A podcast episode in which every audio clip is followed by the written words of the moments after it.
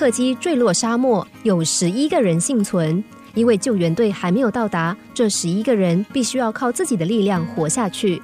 其中有大学教授、某公司经理、公务员、军官等等，大多都是优秀的人才。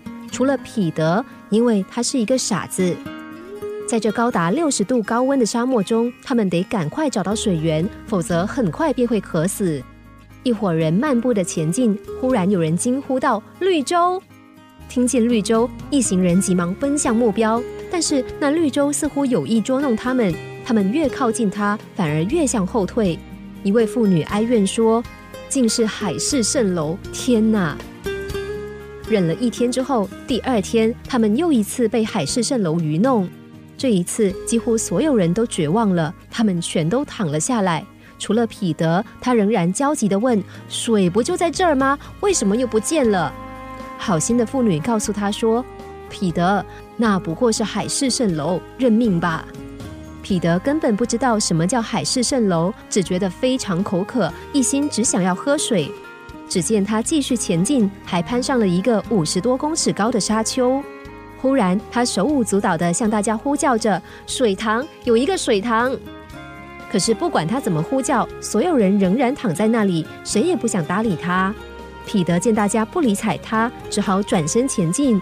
只见他翻过山丘，忽的，大家听见他叫喊了一声“水啊”，跟着便消失在沙丘的另一边。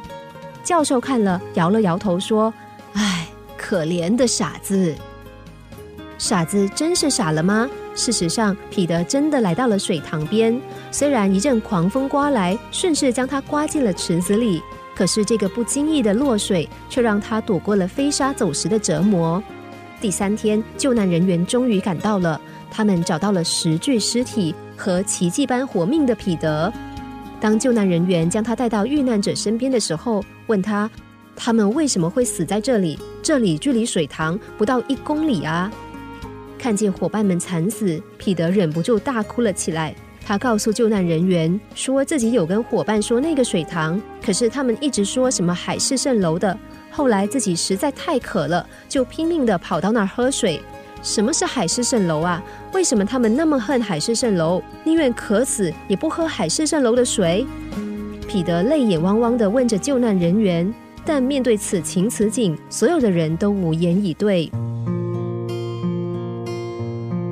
这的确很难给彼得一个好的答案。想说他傻的好，却又觉得中间的傻字好像有点不对劲。反之，如果说其他人是聪明的笨蛋，却又觉得这“聪明”两个字给的有些不甘愿。看着这群笨蛋和一个傻瓜，想想自己，也看看身边的聪明傻瓜人士，谁才是聪明的，谁才是真正的愚笨之人？总是要等到结果出来才能下定论。在此之前，如果不想被隐藏角落的愚昧心智所误，我们就要时时提醒自己，不要被虚幻的假象困住。更不要被自以为是的迷雾所误。只要不放弃，坚持走下去，转眼我们就能够看见那一线生机。